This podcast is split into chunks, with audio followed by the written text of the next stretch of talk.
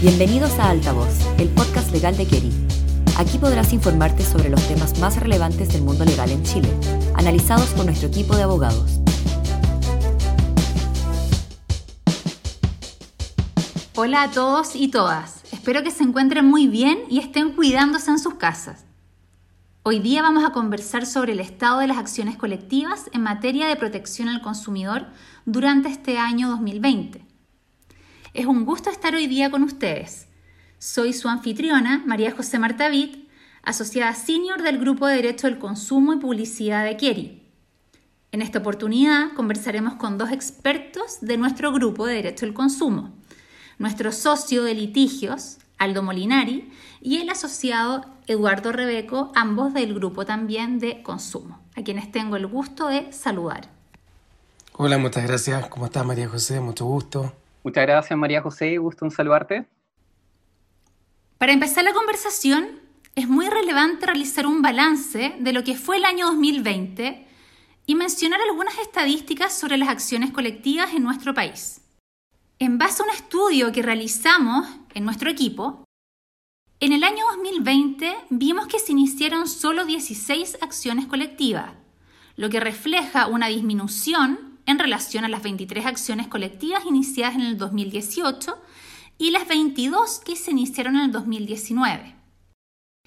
Llama la atención dicha disminución porque en años anteriores las acciones colectivas habían experimentado un notorio aumento.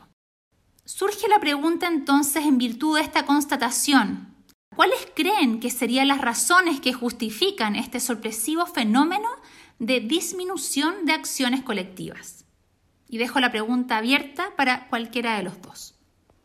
La verdad, María José, es que es un fenómeno bastante curioso, pero que se viene gestando y reflejando desde la entrada en vigencia de la Ley 21.081 del año 2018 sobre fortalecimiento del SENAC, que entre otras novedades incorporó el denominado procedimiento voluntario colectivo en la Ley sobre protección de los derechos de los consumidores, regulando lo que eran las antiguas mediaciones colectivas tramitadas ante el SENAC.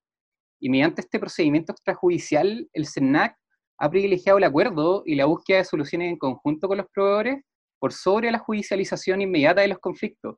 En la práctica, se ha podido constatar que el éxito de un procedimiento voluntario colectivo aprobado judicialmente produce el término del conflicto en beneficio de los consumidores y, contrariamente, el fracaso de la negociación deriva en una posterior acción colectiva en contra del proveedor por parte del SENAC.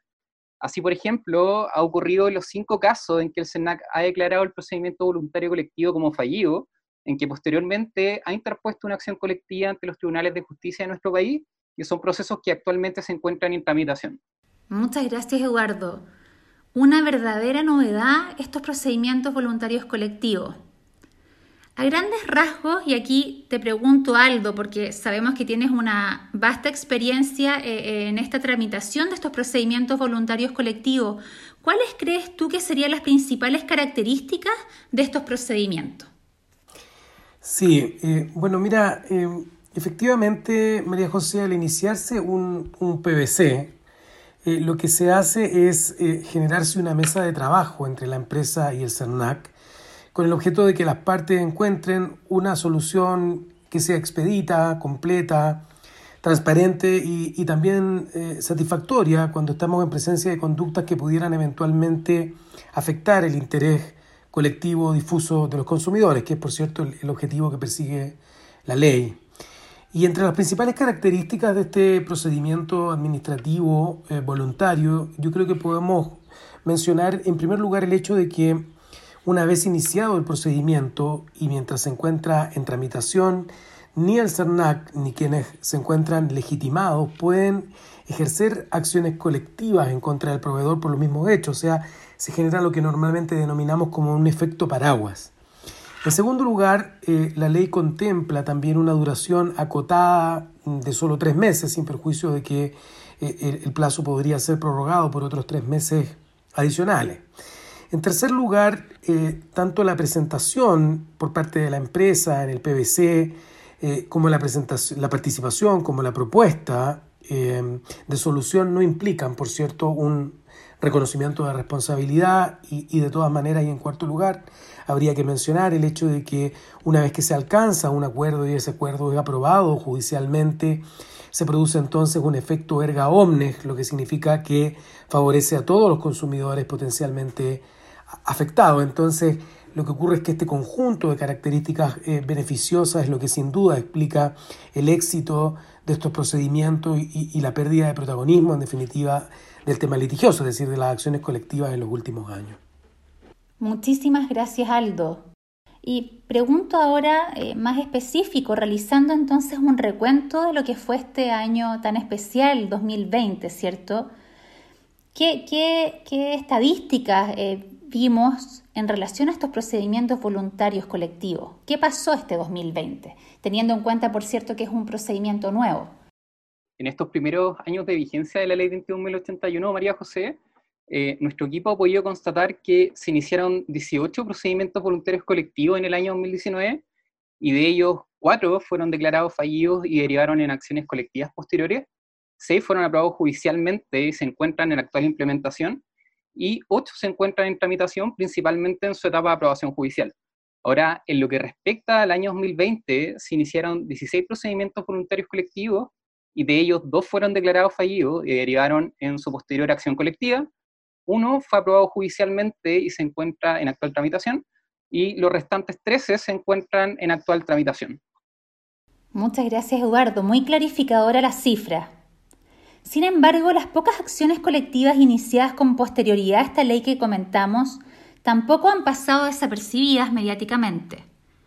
¿Cuáles son las principales motivaciones para accionar que podemos extraer de las demandas deducidas durante el año 2020, Aldo? Sí, mira, e, efectivamente las acciones colectivas que han sido iniciadas en el, en el año 2020 eh, demuestran en el fondo el hecho de que estamos hablando de un mecanismo procesal que resulta extraordinariamente atractivo para quienes son legitimados activos, fundamentalmente para el CERNAC y para las asociaciones de consumidores. Y, esto encuentra su fundamento en, en, varias razones. Yo diría que eh, primero, indudablemente, la simplificación progresiva que ha habido de los requisitos de admisibilidad en materia de acciones colectivas lo explica. También eh, el aumento significativo de las multas a las que se exponen los proveedores por infracción eh, a la ley de protección del consumidor. Eh, la posibilidad también de solicitar este nuevo daño moral colectivo cuando se afecta la integridad física, psíquica o la dignidad de los consumidores y, finalmente también la consagración de circunstancias agravantes, por cierto, que aumentan las multas e indemnizaciones a favor de los consumidores como, como verdaderos daños punitivos. Eh, entre otras razones, demuestran que las acciones colectivas han sido concebidas entonces como, como una vía procesal atractiva para perseguir a las empresas cumplidoras. Ahora, eh, por lo mismo, o sea, por estas razones es importante, muy importante, el llamado a prevenir y a generar una cultura interna de cumplimiento de la normativa de protección del consumidor por parte de las empresas. Solo el espíritu de diálogo y el compromiso a través de planes de cumplimiento, tanto preventivos como eh, correctivos, permite evitar eh, el inicio y la sustanciación, la sustanciación de este tipo de, de procedimientos colectivos. Muchísimas gracias, Aldo. Muchísimas gracias, Eduardo. Muy, muy clara la exposición del día de hoy. Les agradecemos, por cierto, y esperamos que esta, esta cápsula haya sido de utilidad para todos quienes nos escuchan en nuestro canal. Los dejamos muy invitados a seguir escuchándonos y desde ya les damos las gracias por acompañarnos el día de hoy. Gracias por escuchar Altavoz, un programa de Kerry creado para mantenerte al día con las novedades más relevantes del mundo legal. Te esperamos en nuestro próximo episodio.